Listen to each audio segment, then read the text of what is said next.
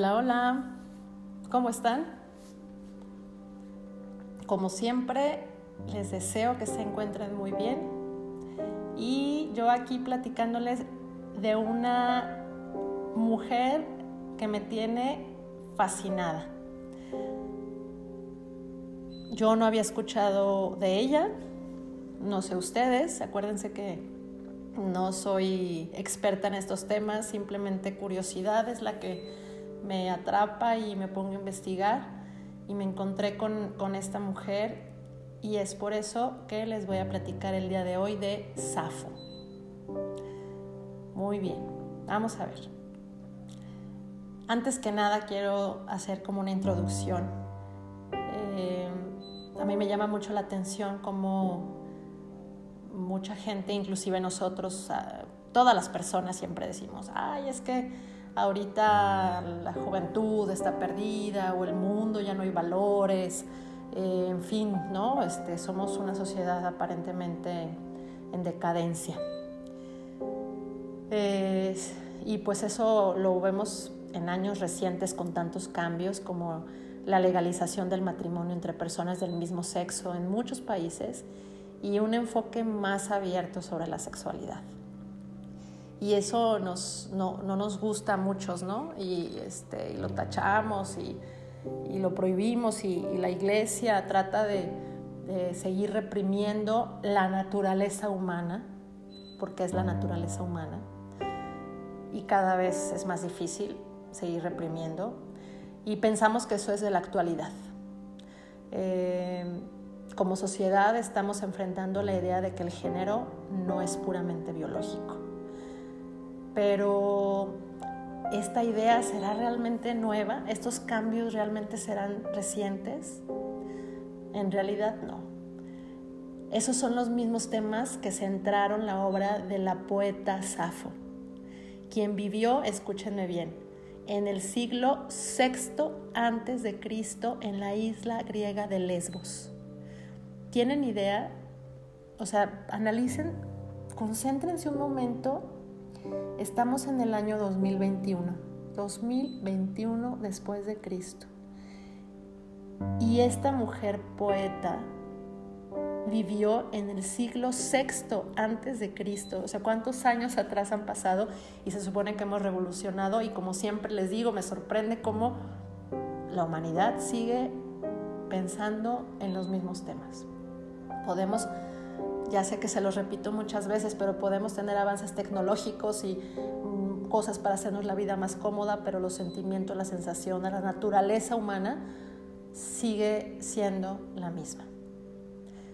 Em, bueno, ya, regresando al tema de, de Safo, como les decía, ella vivió en la isla griega de Lesbos y fíjense bien, que es por eso, es por ella y por esta isla que usamos la palabra lesbiana que originalmente significa alguien de Lesbos. ¿Y por qué? ¿Por qué les estoy hablando de lesbianismo y de todos estos cambios y cosas, no? Bueno, ahí les va la historia interesante. Safo de Metilene, también conocida, conocida como Safo de Lesbos o simplemente Safo, fue una poetisa griega de la época arcaica. Más tarde, los comentaristas griegos la incluyeron en la lista de los nueve poetas líricos Platón, imagínense, Platón la catalogó como la décima musa. ¿Sí? O sea, estamos hablando de una gran poetisa, de una gran mujer, no de una leve. Ah, pero todos conocemos a, muchísimos eh, filósofos griegos, pero ¿cuándo nos habían hablado de Safo? Pues aquí les va la historia por qué nos han ocultado tanto a Safo, desgraciadamente. Acerca de la vida personal de Safo solo hay conjeturas. La mayoría de ellas provienen de, interpretaciones de su obra poética, de la cual se cree que nos han llegado menos del 10%. Y esto me da mucho coraje porque ahorita van a ver por qué tenemos tan poca información de Safo. Em, Estuvo brevemente casada con un rico comerciante de Andros que murió pronto y tuvo una hija que se llamó Cleis. Safo fue la primera mujer que comprendió el arte poético y musical de su tiempo, renovándolo, dulcificándolo y adaptándolo a su estilo para poder expresar sus ideas y sentimientos. Por temas políticos de su familia se había obligado a exiliarse en Siracusa y volvería a su tierra natal en el año 595 a.C., donde viviría hasta el 560 a.C., dedicándose a la composición y la educación de las jóvenes aristócratas de la isla de Lesbos, creando la llamada Casa de las Musas. Esta escuela estaba dedicada, fíjense, a la educación de las jóvenes vírgenes lesbias instruyéndolas en varias artes y desarrollando un alto nivel emocional. Eso deberíamos de tener todas las mujeres, independientemente si son lesbias o no son lesbias. Todas las mujeres del mundo. Acuérdense, lesbias no estamos hablando de lesbianas, ¿eh? lesbias es de lesbos. Entonces ella tenía una escuela llamada la Casa de las Musas. Fíjense bien, díganme en qué escuela actualmente se enseña esto las instruía en varias artes, desarrollando un alto nivel emocional. ¿Cuánto nos falta eso a las mujeres? O a todo mundo, a todo mundo, no voy a hablar de las mujeres. Bueno, a diferencia de otras educaciones destinadas a futuras mujeres casaderas, ellas celebraban el canto a la boda y no a la maternidad, el placer del amor de una pareja y no a la procreación buscando el placer de acercarse a la belleza y no a la búsqueda de muchos hijos rollizos. Este ideal de búsqueda de belleza nos remite a la poesía, la danza y la música. ¿Ya se están dando una idea por qué no conocemos mucho sobre Safo? Se los voy a volver a repetir, escuchen. Celebraban el canto a la boda, no a la maternidad el placer del amor de una pareja y no a la procreación, buscando el placer de acercarse a la belleza y no a la búsqueda de muchos hijos. Este ideal de búsqueda de belleza nos remite a la poesía, la danza y la música. ¿Mm? Aparte de tutora de la Casa de las Musas, Safo fue una reconocida poetisa de su época, más bien de la poesía lírica, la cual cantaba con una lira consiguiendo innovarla desde un punto de vista técnico y estilístico. Técnicamente desarrolló lo que se llama la estrofa sáfica. Se caracterizaba por ser la primera vez que se hablaba en primera persona y trataba sentimientos personales, puesto que situaba el amor como un tema poético. Se le cantaba a lo, cotidiano y a la vida mezquina llena de contradicciones, pasiones y ternuras. Su muerte es un misterio. La que se conoce surge de un fragmento de la propia poetisa. Se cree que Faón, un hombre bello, la rechazó y ella terminó con su vida suicidándose. Se lanzó sobre el año 580 a.C. desde una roca de un acantilado de la isla de Leucade al, al mar por culpa de ese amor no correspondido. Otra versión dice que este escrito no representa ese amor no correspondido por Faón, sino que era una metáfora de una decepción amorosa que sufrió con una de sus amadas. Acuérdense que nos vamos, estamos yendo por el lado, por el lado del lesbianismo, ¿no? Entonces se, dice que, que pues también tenía sus amantes mujeres. Lejos de su misteriosa muerte y de su vida, los datos que más nos han llegado o perdurado al tiempo es su obra, o más bien la importancia que tuvo esta ya que desgraciadamente tan solo conocemos de su legado pequeños fragmentos de sus poesías. A través de materiales de desechos y parte de su poema himno u oda a Afrodita, donde manifestó sus preocupaciones como el amor, la tristeza, el abandono, los celos, el deseo o la ternura, entre otros, destacando la atención de la sonoridad y la sencillez del lenguaje empleado.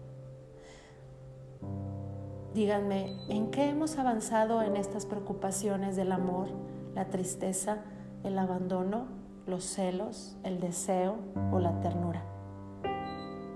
¿En qué escuela nos han enseñado a controlar nuestras emociones, a disfrutarlas, a aprender de ellas y a tener una correcta salud mental? Aunque su persona tuviera una gran relevancia en su tiempo, el simple hecho de ser mujer la persiguió a lo largo de la historia. Qué raro, ¿no?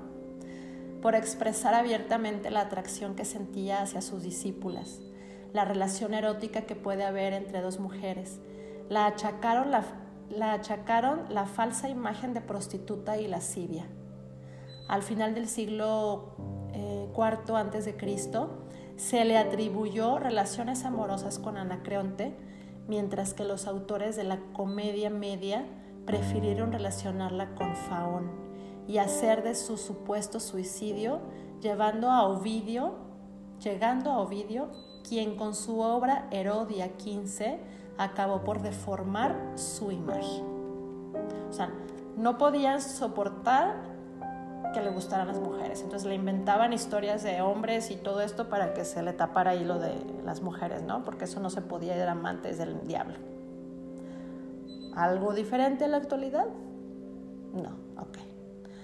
Tal y como consiguió Ovidio, que es el que les digo que estuvo escribiendo varias cosas sobre Safo, el resto de autores latinos que eran ajenos a las costumbres griegas tomaron ese lenguaje e imagen de Safo y la plasmaron en la imagen de que era una mujer que se daba que se daba a cualquier práctica sexual.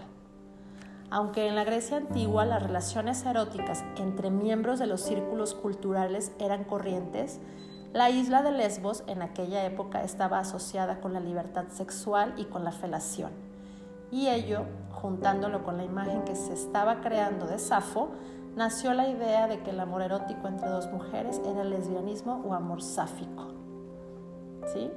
O sea, claro que existía homosexuales, o sea, me refiero, claro que existía hombres que querían a hombres, pero eso era normal, eso era permitido, eso no era mal visto. Pero que una mujer le gustara otra mujer o que una mujer tuviera prácticas sexuales abiertas, eso no era permitido y por eso empezaron a llamar la palabra lesbianismo. ¿sí? Eh, fue en la Edad Media donde el concepto de amor sáfico o lesbianismo se transformó en sinónimo de deseo sexual femenino irrefrenable ligado al tocamiento, derivando a dos concepciones que se tienen en el siglo XVII. Una es que se relaciona a Safo con esa mujer poetisa de la que se estudian sus versos y bibliografía y que representa a la mujer que desarrolla libremente su arte y es dueña de su vida. Sin embargo, el otro concepto es que Safo significa algo negativo. Se busca ridiculizar a las mujeres sabias y sobre todo para designar despectivamente a las feministas, desde la Edad Media, del siglo XVII. Durante la Ilustración y la época victoriana, su imagen fue el estandarte de libertinos y bohemios, los cuales copiaron dos aspectos de su vida, los círculos artísticos y una mayor libertad moral aunque también puso de moda la amistad entre dos mujeres, pero en la cual no se concebía ningún componente sexual. La última concepción de su nombre o relacionado con su nombre proviene una vez pasada la guerra, la Segunda Guerra Mundial, cuando las mujeres querían participar plenamente en la construcción de su propia concepción, en la búsqueda de su libertad y de su propia autonomía se estableció el término lesbianismo como sinónimo de relación homosexual plenamente normal entre dos mujeres. Para finalizar este repaso este, de la historia, porque después voy a seguir como con otras cositas, eh, Safo fue una de las más importantes poetisas de todos los tiempos y de la que se ha tergiversado su nombre y persona a merced de los tiempos y las modas. Dejaremos constancia por escrito su real importancia en la historia, que realmente fue su obra, no que le gustara a las mujeres. ¿sí? Y muchos han hecho más énfasis en eso que en su gran trabajo que hasta el mismo Platón reconoció. Escuchen esto a ver si no les da harto coraje. Su obra estaba compilada en la Biblioteca de Alejandría en nueve libros que eran copiados, traducidos y usados para la enseñanza hasta que el Papa Gregorio VII en 1073 después de Cristo ordenó quemar todos los manuscritos por considerarlos inmorales. ¿Cómo ven? bueno. Safo habla en sus poemas de la pasión amorosa que se apodera del ser humano y se manifiesta en diversas formas, como los celos, el deseo o una intangible nostalgia. En el ser humano, no nada más en las mujeres. Ejemplo de esto se encuentra en el himno en honor a Afrodita, el único poema que nos ha llegado completo de toda su obra. Podría considerarse como una oración, una súplica dirigida a la diosa del amor para conseguir su ayuda y lograr así el amor de su enamorada. Parece que no es la primera vez que Safo invocaba a la diosa para esto mismo. En el poema Afrodita, habla directamente a Safo y le pregunta por los motivos por los que la llama de nuevo. La descripción de la diosa bajando del cielo en su carro rodeada de alegres gorriones, sonriendo, responde a una de las imágenes más evocadoras de la historia de la diosa. Safo diagnosticó el mal de amor hace miles de años. Uno de los poemas que se le conoce dice esto. Dulce madre mía, no puedo trabajar. El uso se me cae entre los dedos. Afrodita ha llenado mi corazón de amor a un bello adolescente y yo sucumbo a ese amor. En el fragmento 31 enumera los, síntomas físicos del deseo mientras observa a la persona que ama coquetear con otro hombre. El narrador de la poeta se queda callado Siente frío y calor por todas partes y oye un zumbido en sus oídos. Las sensaciones son tan intensas que piensa que podría morir. Este fragmento es un ejemplo temprano de un poeta que escribe sobre el costo físico que el deseo puede ejercer sobre nosotros. Escuchen esta parte.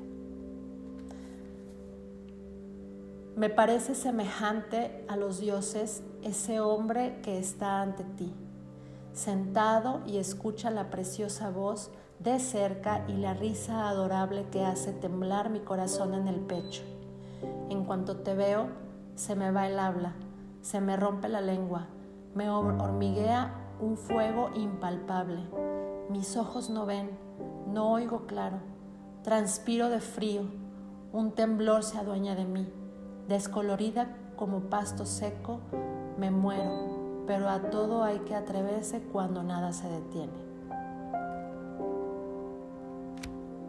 Ayer y hoy, en tiempos modernos, nadie suele nombrar a Safo por el valor de sus poemas, que claramente influyeron en Horacio, Ovidio, Catulo y otros poetas latinos. Si se le nombra, es por su condición de lesbiana y entonces la imaginación o morbo retrocede 2500 años e imagina la Academia de Safo no como un templo donde se cultivaban las artes, como un revolcadero de damitas desnudas y entregadas al frenesí sexual, pasando primero por el lecho de Safo, su maestra. Pues bien, mala noticia para estos buceadores. Es cierto que ella amó con ardor a algunas discípulas, pero también que las preparaba para un futuro casamiento heterosexual como reinas, escuchen, como reinas de su casa que sabían recitar, bailar, tocar instrumentos y decorarla con coronas de flores. Conozco personas en la actualidad que van a clases, personas mujeres, que cuando se van a casar y gente estudiada, profesional, mujeres inteligentes, se meten a un curso para saber planchar, doblar la ropa, hacer comida rica, servir la mesa, para servir.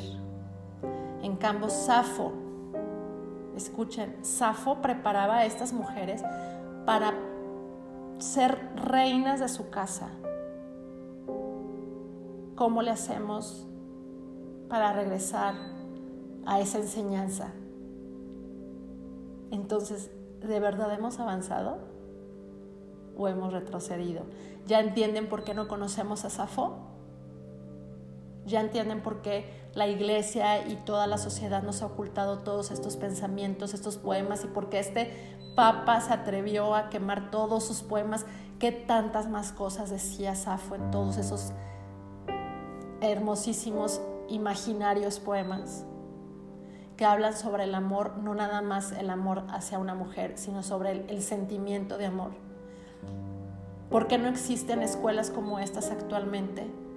En donde se enseñen a las mujeres a ser las reinas, que nos recuerden el, el gran poder y divinidad que tenemos y que serviría como complemento fantástico en una relación heterosexual y homosexual también, en donde los dos el rey y la reina forman un hogar de respeto y de crecimiento espiritual y no de sumisión o de cancelación de sueños. En donde se reconozca, ¿por qué no reconocemos el amor como algo puro, como algo natural? La sexualidad, el amor, los cánticos, la poesía, ¿por qué no? Porque se consideran como algo aburrido y entonces no se habla de eso ya. Bueno, perdón, pero... Ok, sigo hablando de Safo. Además, Safo tuvo amantes entre ellas, pero también entre ellos. En especial, se dice que tuvo amoríos con un poeta llamado Alceo, que fue su pareja durante largo tiempo. Entonces, aparentemente le gustaban hombres y mujeres. Eh, innegable, en sus poemas exaltó sin mordaza su amor por las mujeres y confesó su dolor, su desesperación cuando alguna la abandonó. El caso más rotundo fue su amor por la muy joven y bella Ati y su lamento ante el adiós. Se los voy a leer este pequeño este, mm, poema que le escribió a una de las de sus enamoradas. A ti no ha regresado. En verdad, me gustaría estar muerta. Al abandonarme, ella lloraba.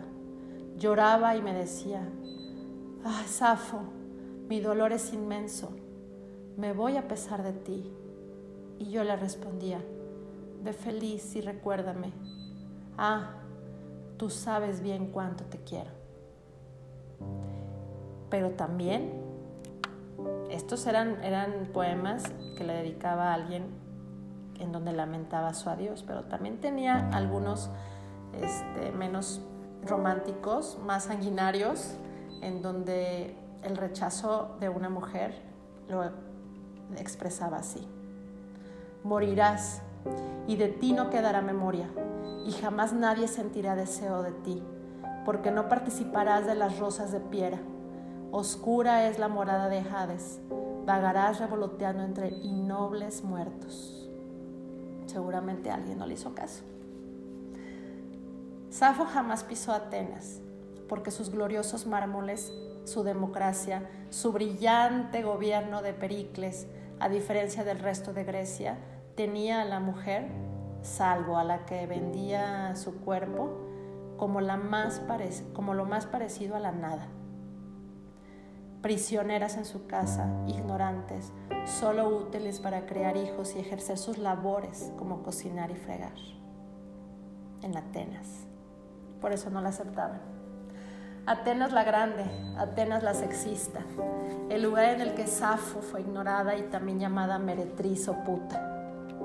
En realidad, en realidad no solo el Papa Gregorio VII echó espuma por la boca ante tan atroz pecadora y mandó quemar su obra.